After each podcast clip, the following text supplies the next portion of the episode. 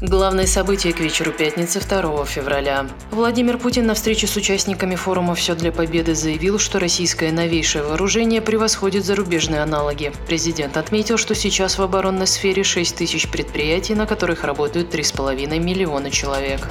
После критики спикера Госдумы Вячеслава Володина депутаты отозвали свои подписи под законопроектом об увеличении призывного возраста до 50 лет для мужчин, которые приобрели российское гражданство. Володин заявил, что подобные инициативы нужно всесторонне обсуждать перед тем, как внести их в публичную плоскость.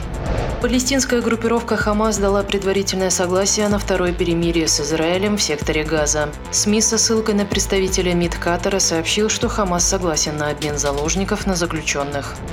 Евро и доллар продолжают укреплять свои позиции по отношению к рублю. Во время пятничных торгов евро впервые с 9 января превысил 99 рублей. Аналитики в качестве причин ослабления рубля называют возможное сокращение экспортной выручки и восстановление импорта, а также снижение цен на нефть.